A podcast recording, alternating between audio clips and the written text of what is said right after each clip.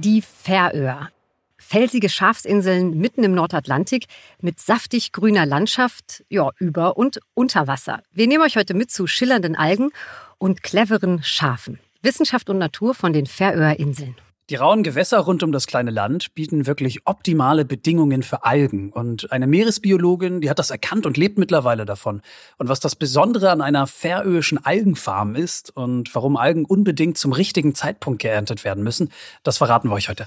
Ein Tier, das trifft man fast überall auf den Färöerinseln, nämlich das Schaf. Bis heute sind die flauschigen Tiere von ziemlich großer Bedeutung auf den Färöern.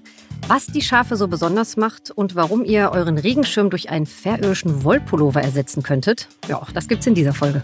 Themenmonat Färöer Inseln, Folge 2, Wissenschaft und Natur. Und hier sind eure National Geographic Podcast Redakteure. Ich bin Max Dietrich, hi. Und ich bin Inka Kiewit, hi zusammen.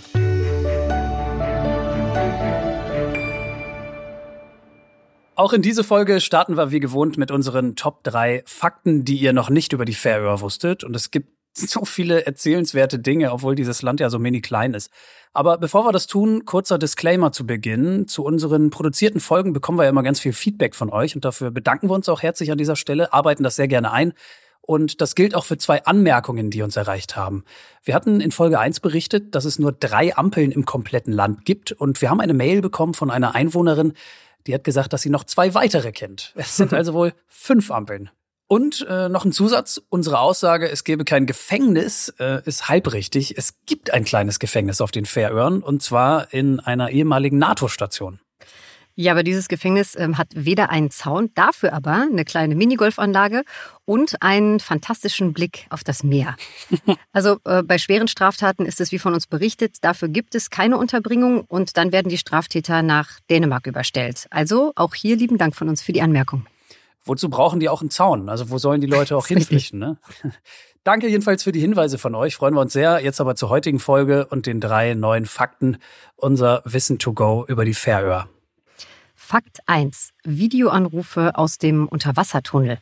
Das ist nämlich auf den Färöerinseln problemlos machbar. Die Färinger haben nämlich das zweitschnellste Internet der Welt. Ja, direkt nach Südkorea. Die Daten, die rasen mit bis zu 73 Megabit pro Sekunde hin und her.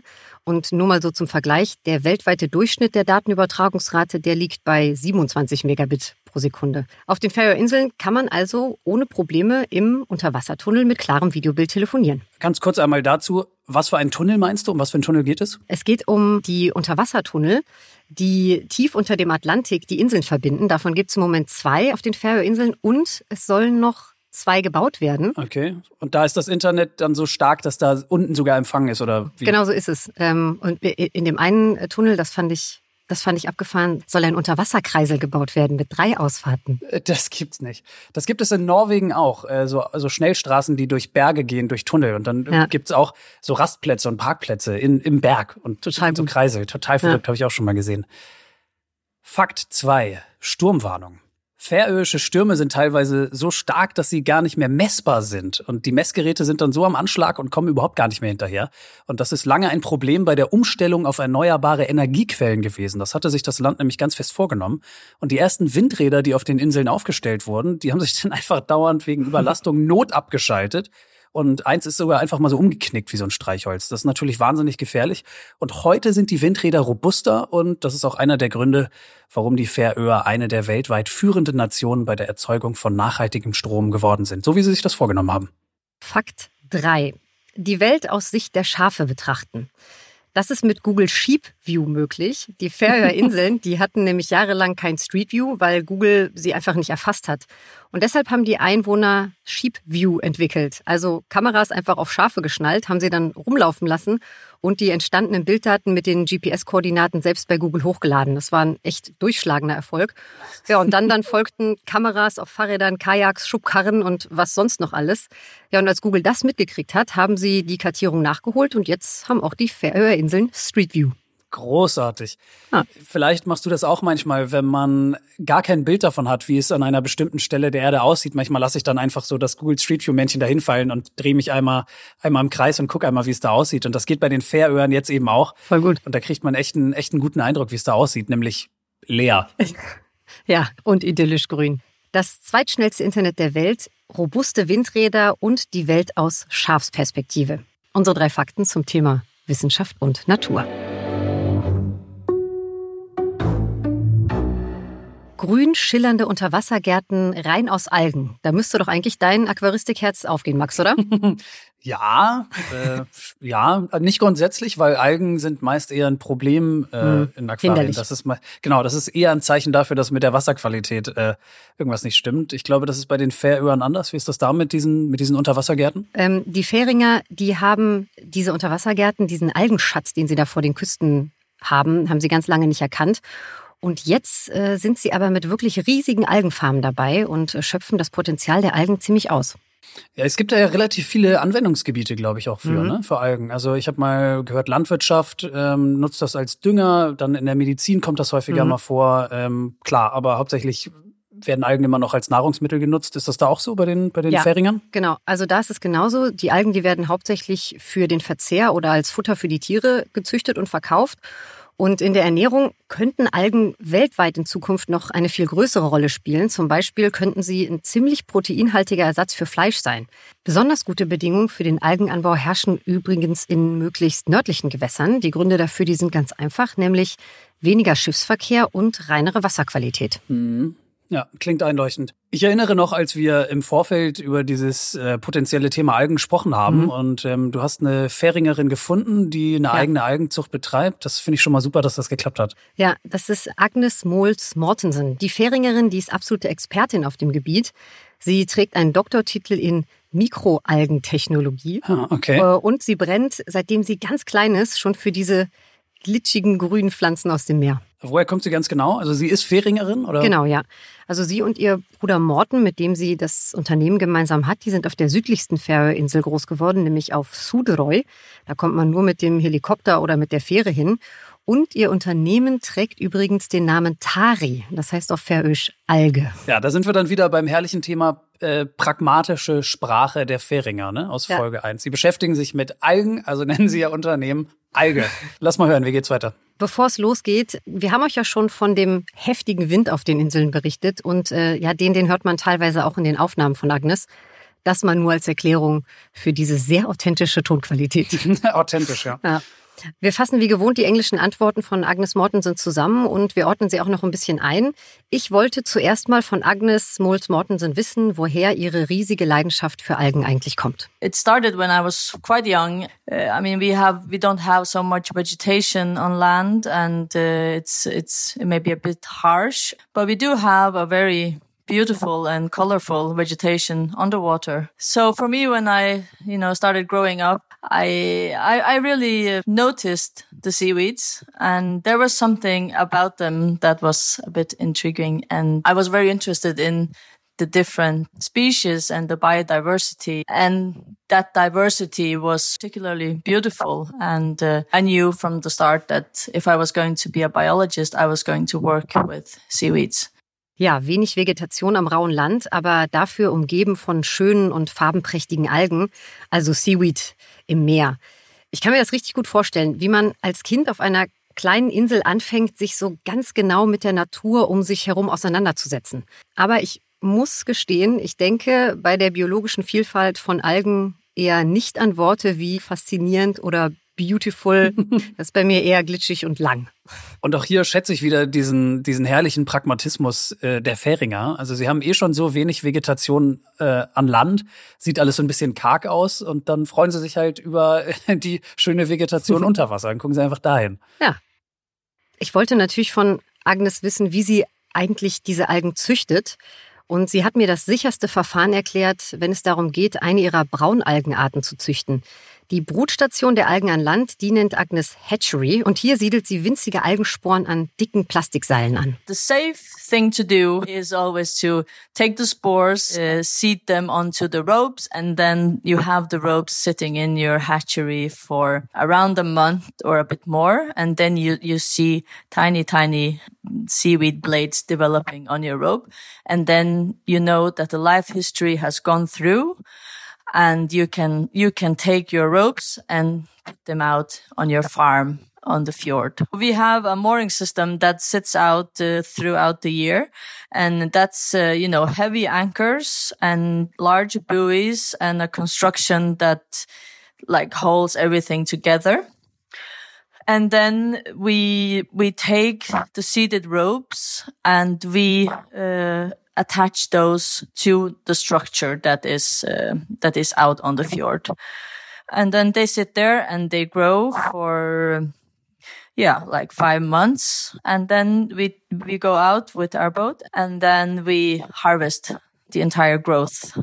Okay, ja, also die Spuren aus dem Meer entwickeln sich an Seilen in der Brutstation und wenn mhm. sie soweit sind, dann kommen diese Seile ins Meer und nach fünf Monaten wird geerntet. Ich glaube, soweit habe ich es richtig verstanden. Ne? Mhm, ja. ähm, kann mir vorstellen, dass diese, diese Anker, von denen sie berichtet, die diese ganze Konstruktion halten, äh, die müssen ja gewaltig sein, ja. oder? Also bei der heftigen Strömung und dem, und dem Wetter dort? Ja, genau so ist es. Die Seile, die werden im Fjord an Bojen befestigt und bilden dann mit diesen, genauso wie du sagst, super schweren Ankern ein ganzes System.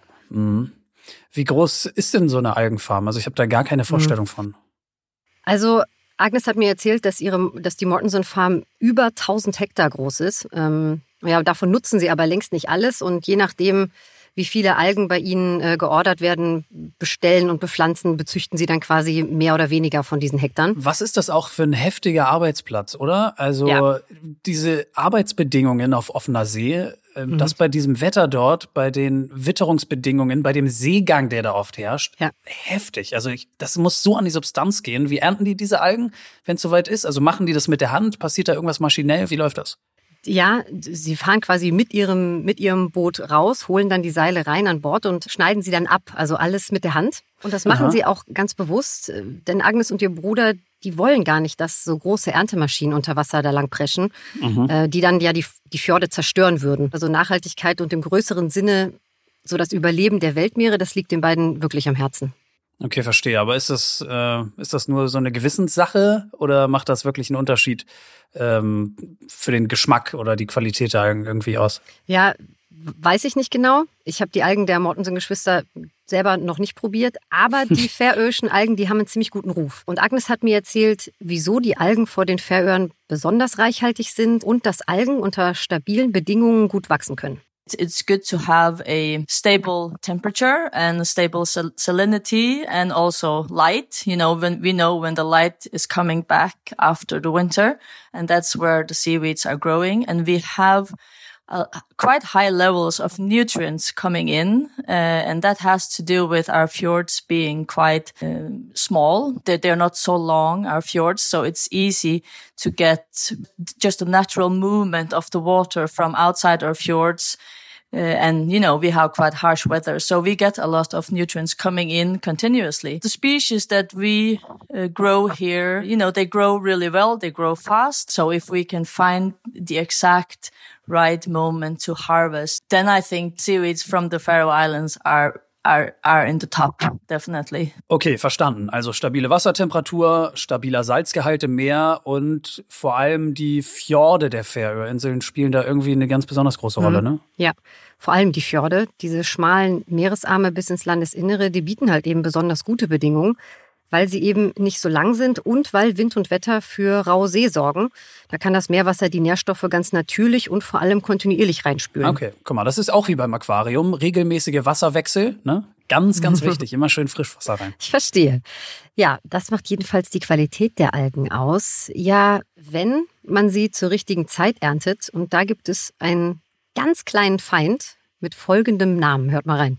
It's, it's called Lacuna vincta. It's, it's a tiny little snail that comes in and that one appears in June. And uh, we try to make sure that we harvest our seaweed before that snail gets going because it can eat up the seaweed and it can also just by being present on the seaweed blade, uh, it will spoil the crop it's uh, not so it's less delicious to eat a seaweed with snails so the best way to avoid it is to get the seaweeds out of the water before it starts that snail starts growing yeah Schnecken bedrohen die komplette Ernte, wenn man nicht aufpasst. Äh, mhm. Gibt es ja auch in anderen Regionen der Welt, da hat es über Wasser dann manchmal so Heuschreckenschwärme.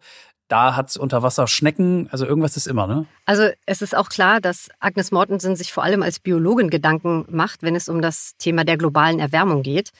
Algen sind nämlich ziemlich empfindlich, wenn es um Temperaturen geht. I think uh, seaweeds do play a very big role in our lives without us really thinking about it. I mean, they are sheltering our beaches and yeah our shores and uh, and they're doing photosynthesis but they have limits what they can tolerate. Temperature is is very important in the different life histories of the seaweeds.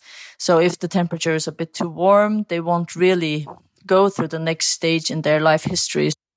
Sowas finde ich so spannend ne? Das ist einmal wieder The World in a Nutshell. Das zeigt mhm. einmal mehr, dass auf diesem Planeten einfach alles mit allem irgendwie zusammenhängt.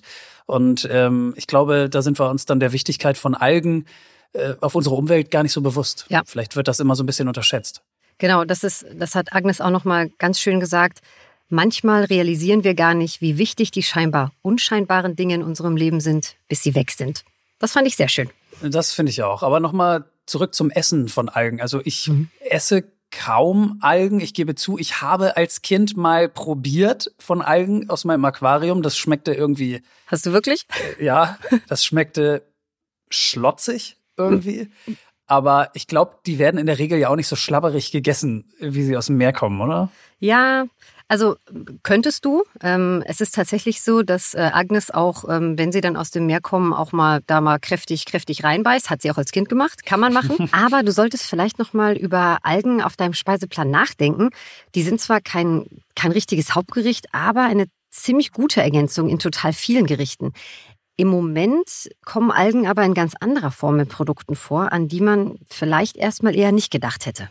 Well, seaweeds have uh, traditionally been used um, uh, in in in products like uh, ice cream and beer and toothpaste and um, in some sweets, but that's in the form of alginates, so emulsifying compounds. One thing is that you can use the seaweed in its original form, so it's very little processed, so maybe just dried and and made into uh, flakes or powder and something, and you can use it in your cooking or on top of your food, and then you will eat the seaweed in its entire form. And in that way, you can have the benefits of, of both, you know, the fibers and, and uh, minerals and vitamins and bioactive compounds. You know, the, the, the health issues a lot of people in our world are facing is exactly because they're eating over processed food but for our daily food, maybe we should just, you know, eat a bit of seaweed. Ah, okay. Also eine Möglichkeit ist, die Algen doch genauso zu essen, wie sie aus dem Meer kommen. Und eine andere ist, die häufiger gemacht wird, sie zum Beispiel als Zusatzstoff für andere Lebensmittel, als Pulver, hat sie, glaube ich, gesagt, weiter zu mhm. verarbeiten. Äh, für, genau. was meinte sie? Eiscreme, Zahnpasta, ja. Bier? What? Ja, ja. Ja, ich glaube, ich glaube, viele von uns haben schon oft ohne ihr Wissen Algenextrakte gegessen. Die werden nämlich ganz oft als Verdickungsmittel und Emulgatoren eingesetzt. Ähm, mhm. Also schau mal oder schaut mal auf die Etiketten eurer Eiscreme oder Sahne oder Zahnpasta und so weiter. Da könnte der kleine Zusatz E407 oder Karagen draufstehen. Das sind dann nämlich Rotalgenextrakte. Okay, natürlich noch nie drauf geachtet, ist klar. Ich habe es gestern gemacht und äh, es äh. ist tatsächlich so. In der Sahne. Du hast es drin gehabt? In der, Sa in der Sahne? Ja, okay. in, der, in der einen Sahne, die ich da im Kühlschrank hatte. Ja, ob dieses Extrakt jetzt, was ja im Labor gewonnen wird, jetzt gut oder schlecht für uns ist, das sei mal dahingestellt. Klar ist aber, dass der Verzehr bestimmter Algen in ihrer eigentlichen Form wirklich gesund für uns sein kann. Und das wissen auch einige tierische Bewohner der Färöerinseln. Here in the Faroes we have sheep that they go down to our shores. If they have access, they will go down and eat the seaweed. And it's because it's, it's a mineral supplement. It's a mineral salt and vitamin supplement that they are naturally craving. So that's very natural here in the Faroes for, for sheep to do that. Schöne Vorstellung, dass äh, man über die Färöer reist und dann viele Schafe dabei sieht, wie sie einen Strandspaziergang zusammen machen und äh, da die Algen fressen. Aber ja, macht Sinn, klar. Ist ein, ist eine natürliche, natürliche Nährstoffquelle, vor allem für Salz, glaube ich, und Mineralien, ne? Ja, sollten wir uns ein bisschen was von den Schafen abgucken. Mhm. Fand ich auf jeden Fall sehr inspirierend, das Gespräch mit Agnes Mols Mortensen. Und äh, Max, ich bleibe dabei, du solltest Algen in deinen Speiseplan integrieren.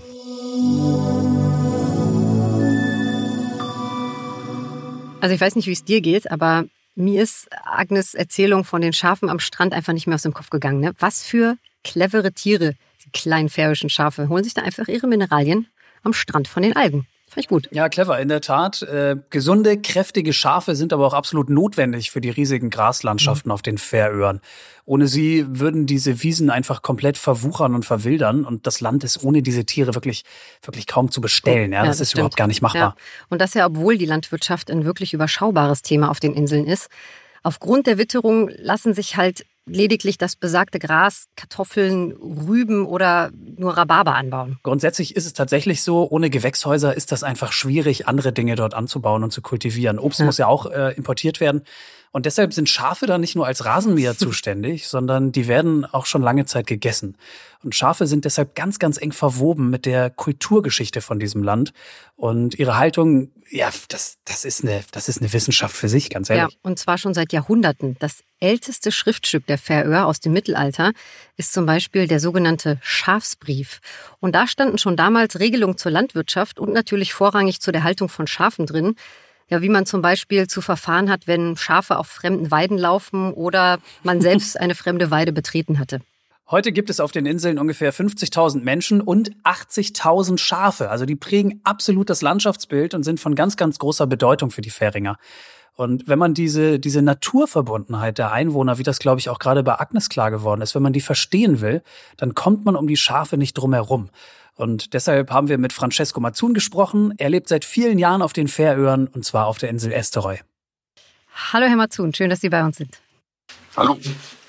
Herr Mazzun, Leben auf den Färöer Inseln, nämlich genauer gesagt auf Esteroi. Natur pur und wohlige Einsamkeit, so stelle ich mir das vor.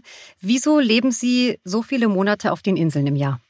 Weil es genauso ist, wie Sie das gerade beschrieben haben. Also, äh, wir wohnen in einem Dorf mit jetzt sage und schreibe elf Einwohnern. Und äh, das ist eigentlich genau das, was wir uns ausgesucht und gewünscht haben. Wobei die wenigen Einwohner war jetzt nicht das Kriterium. Das Kriterium, nach dem wir äh, in unserem Leben Ausschau gehalten haben, war einfach, wir, wir haben eine Landschaft gesucht, äh, möglichst ohne Bäume, dicht am Wasser lebend und äh, in der wilden Natur. Ohne Bäume? Also das ist ja mal ein spannendes Kriterium für eine neue Immobilie. Wie kam es dazu? Ja, ich fand das eigentlich immer schon spannend. Ne? Wenn wo kein Baum steht, äh, hast du einfach freie Sicht und äh, das ist einfach ein Kriterium, was mir ausgesprochen gut gefällt. Du hast einfach diese Weite, in die du hineinschauen kannst. Vielleicht mal vorneweg zur Einordnung. Wenn es um die Schafe geht, wer war denn zuerst da? Schafe, Mönche oder Wikinger? Können Sie uns erzählen, wie das alles losging mit den Schafen auf den Inseln? Na, ich kann mich da auch nur der allgemeinen Sprachregelung anschließen.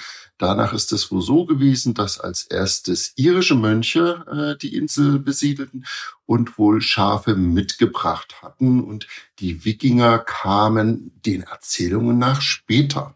Wir haben etwas gelesen, dass das Land der Färöerinseln in Schafsgrößen gemessen wird. Können Sie uns dazu was sagen, wie das funktioniert? Ja, das ist richtig. Das ist eine ziemlich komplizierte Berechnung, äh, die ich auch, das gebe ich ehrlich zu, als Nicht-Färinger auch nicht zu 100 Prozent verstehe. Danach wird es wohl so gerechnet, dass drei Schafe ein Gulden Land bilden und äh, dieser Gulden wird dann wiederum in Quadratmeter umgerechnet. Und da ist dann die Stelle, an der ich für mich persönlich aussteige. Aber Land wird grundsätzlich in Schafen gerechnet. Ähm, Herr Mazun, gehen wir mal in die Praxis. Also Schafe sind ja scheinbar die perfekten Tiere für diese extrem rauen Inseln. Warum, warum ist das so? Diese Schafe, das ist ja eine altnordische Rasse, also so erzählt man es äh, zumindestens. Das ist ja eine sehr kleine, sehr muskulöse äh, Schafrasse, die einfach in der Lage sind, auch die hohen Anforderungen, die man dort hat, also die Berge sind ja ziemlich steil und auch äh, sehr hoch, äh, zu erklimmen und dort das ganze Jahr über frei zu leben. Und das macht diese Rasse ausgesprochen robust und äh, für mich ganz speziell kommt noch dazu, dass es sie auch sehr liebenswert macht, weil mir kommen diese Schafe einfach immer ein wenig cleverer vor als unsere hiesigen. Ähm, Sie haben es gerade schon angeschnitten, ähm, was diese färöischen Schafe ausmacht. Das, das interessiert mich noch ein bisschen mehr. Also, wo sind da die Unterschiede zu den Schafen, die wir zum Beispiel an den deutschen Küsten auf dem Deich haben?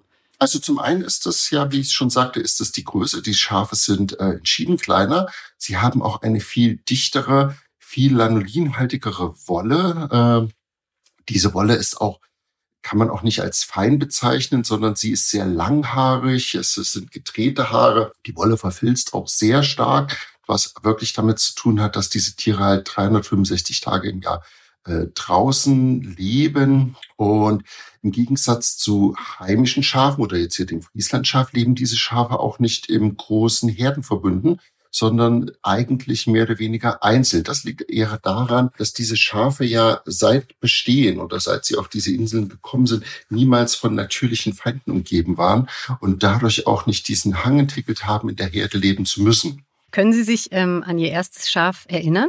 Ja, da kann ich mich sehr gut daran erinnern. Das passierte gleich im ersten Jahr, dass wir einem unserer Nachbarn äh, bei der Arbeit im Sommer geholfen hatten und er danach fragte, wie er mich honorieren könnte. Und ich sagte, ich möchte kein Geld haben. Warum denn? Uns hat das ja hier alles Spaß gemacht. Und er sagte, na dann such dir doch bitte ein Schaf aus. Und da war ich natürlich sehr aufgeregt, wählte dann auch mein erstes Schaf. Und ja, ja, bis vergangenes Jahr war es dann auch meins bis dieser Bauer auf die sinnige Idee kam. Ich hatte diesem Schaf ja das ewige Leben versprochen, äh, mir im Oktober beim Schlachten mitzuteilen, so, Francesco, dein Schaf habe ich jetzt geschlachtet.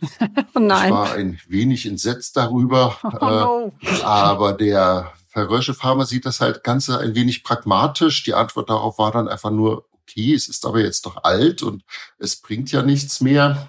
Ja, da musste ich dann damit leben. Gefallen hat es mir nicht.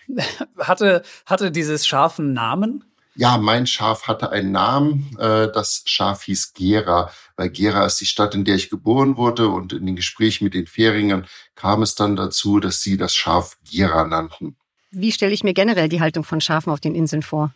Also diese Schafe sind halt äh, das ganze Jahr über äh, in der freien Natur unterwegs. Das heißt, äh, im Sommer halten sich diese Schafe, also nach dem Lemon, äh, halten sich die Schafe in den Bergen auf. Sie leben dort in ganz kleinen Gruppen, eigentlich ein Schaf mit einem Lamm äh, zusammen. Diese Schafe sind tatsächlich, so kann man das sagen, wild und es ist ein unheimlicher Aufwand, diese Schafe zweimal im Jahr dann zusammenzutreiben. Das geht dann nur mit Hunden? Das geht mit Hunden, aber der Hund allein reicht dazu nicht, weil die Flächen mhm. einfach viel zu groß sind, um die Schafe zu treiben. Sie brauchen unheimlich viel Manpower auch dazu. Und die Fähringer im Allgemeinen, wenn die schlachten, die benutzen ja auch wirklich fast alles von dem Tier, ne? Es ist nicht fast alles, es ist alles, was von diesem mhm. äh, Tier benutzt wird. Es gibt nichts, was man beim Schaf nicht essen kann alles komplett verwertbar. Selbst die Augen kann man essen. Herr Matzun, es gibt das färöische Sprichwort, Wolle ist das Gold der Färinger. Ja. Können Sie das etwas ausführen?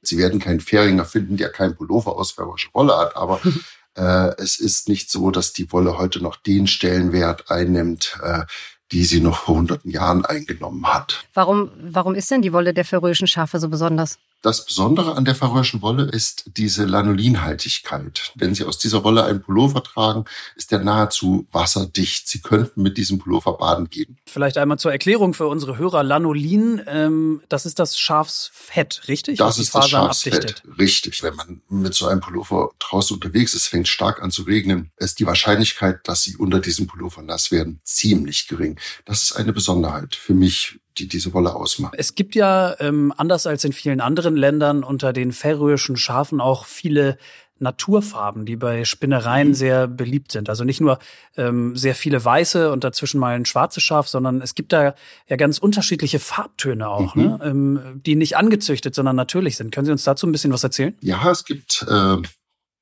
an die sechs, sieben verschiedene Farbtöne, die die Schafe aufweisen. Also das Weiß ist so die, die Standardfarbe, äh, taucht auch am häufigsten mit auf und dann äh, kommen wir zu Schwarz, zu verschiedenen Brauntönen. Es gibt äh, unterschiedliche Grautöne, die dann auch bei den Schafen unterschiedlich benannt werden. Das ist dann schon wieder so eine Wissenschaft für sich, was für ein Grauton das ist. Und ich zum Beispiel, der nun die Wolle verarbeitet, äh, färbe gar keine Wolle. Ich benutze nur die natürlichen Farben, äh, die mhm. übrig bleiben, weil sie einfach vielfältig sind. Und äh, es ist ja auch möglich, diese Farben miteinander zu mischen, um neue Farbtöne zu erhalten.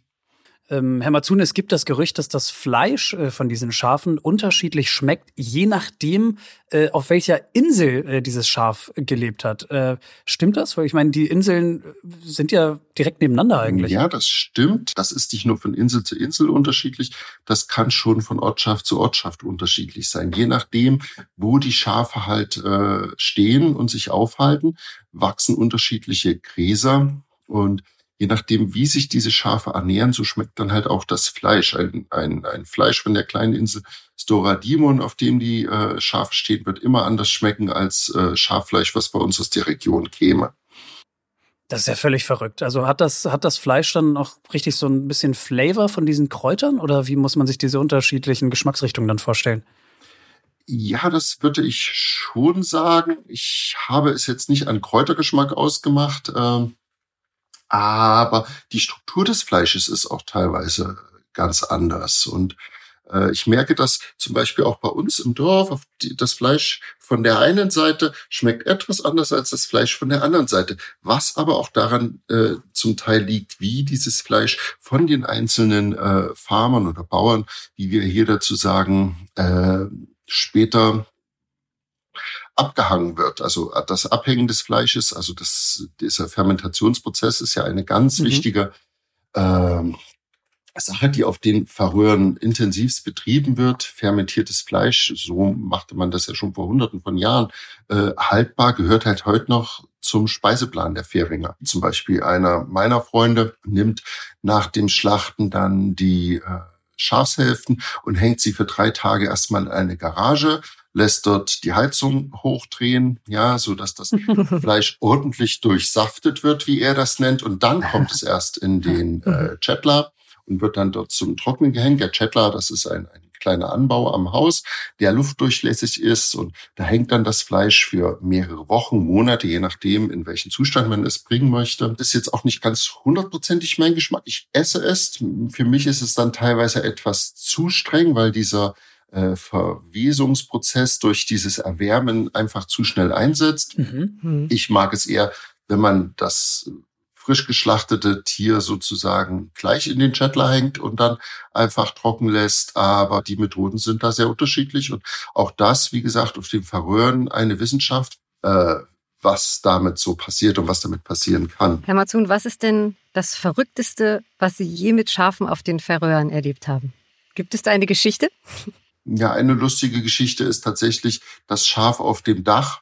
Äh, es ist ja so, dass man es hin und wieder im Winter, also wenn die Schafe in, durch die Dörfer äh, marschieren, beobachten kann, dass es ein Schaf mal schafft, auf ein Grasdach zu springen und sich dann dort am Grasdach äh, sozusagen zu schaffen macht, wo man sich fragt, wie hat es das Schaf im Winter auf ein Schaf, auf ein Dach ja. geschafft, aber äh, dann stellt man doch fest, dass diese Tiere sehr hoch springen können. Äh, eine andere nette Geschichte ist, es passierte vor, vor zwei Jahren, äh, das letzte Schaf im Stall sollte aus dem Stall geholt werden. Meine Frau sollte auf das letzte Schaf aufpassen, aber das letzte Schaf war leider etwas größer und schwerer als sie und äh, ja, so landete meine Frau dann da, wo man nicht landen möchte, nämlich im Matsch. Und äh, das Schaf freute sich äh, der Freiheit, die sie nun wieder erlangt hatte und sprang fröhlich über die Wiese. okay, aber ihrer Frau ist nichts passiert dabei. Nein. Wenn unsere Hörer jetzt unbedingt mal auf die Färöer fahren wollen, was ist der Nummer eins Tipp, was sie unbedingt gemacht oder gesehen haben müssen? Was raten Sie? Es ist, es ist so viel, dass ich wüsste gar nicht, äh, wo man anfangen und wo man aufhören sollte. Für mich ein besonderes Erlebnis ist immer, äh, mit einem Boot aufs Wasser zu fahren und sich dort einfach mal ein, zwei Stunden treiben zu lassen und zuzuschauen, was da passiert. Und wenn man Glück hat, äh, sieht man dann einen, einen Orca äh, springen oder so. Das finde ich sind so besondere Momente, die man auf den Färöern erleben kann. Herr Mazun, vielen Dank für die, für die tollen und inspirierenden äh, Geschichten äh, über, Ihre, über Ihre Teilwahlheimat. Vielen, vielen Dank dafür. Sehr gern. Das hat mich gefreut. Vielen lieben Dank.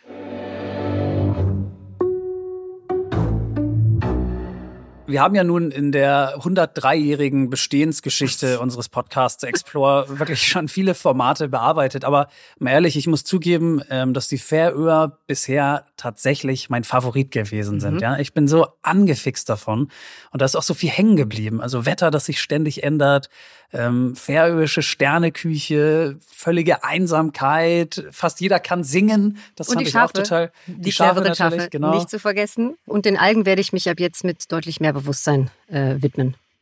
Ich habe auch äh, Folge 1 mit Sternekoch Paul Ziska nochmal Revue passieren lassen, die Tage. Und ich habe mir vorgenommen, äh, mich mal an fermentiertes Schaf heranzutrauen. Also uh. zumindest, wenn ich mal dort bin, aber mal probieren. Einfach mhm. dem mal, ich gebe dem mal eine Chance. Ich möchte, ich möchte ein, ein, ein Algenrezept ausprobieren. Also äh, wer, wer dieses Rezept auch haben möchte, sage ich einfach mal, der schreibt uns. Und äh, das dürft ihr gerne auch, wenn ihr Feedback oder Fragen habt oder neue Ideen, Anmerkungen, Korrekturen, ganz egal. Vielleicht habt ihr noch Vorschläge, welches Land oder welche Region wir mal besprechen sollen. Dann einfach eine Mail an explore.podcast.netgeo.com. Die Adresse findet ihr auch noch mal in der Episodenbeschreibung. Und nächsten Monat gibt es dann den Schwenk in eine völlig andere Ecke. Ich freue mich sehr darauf. Wir hören uns wieder mit den spannendsten Geschichten vom Bosporus. Also von der größten Stadt der Färöer mit ungefähr 18.000 Einwohnern geht's hin zur 15 Millionen Megacity Istanbul. Wird richtig gut, freue mich sehr. Abenteuer vom Bosporus dann in zwei Wochen hier bei uns bei Explore. Bis dahin, wenn ihr wieder dabei sein wollt. Wir freuen uns. Ciao. Ja, macht's gut, bleibt gesund, habt eine gute Zeit. Bis dann.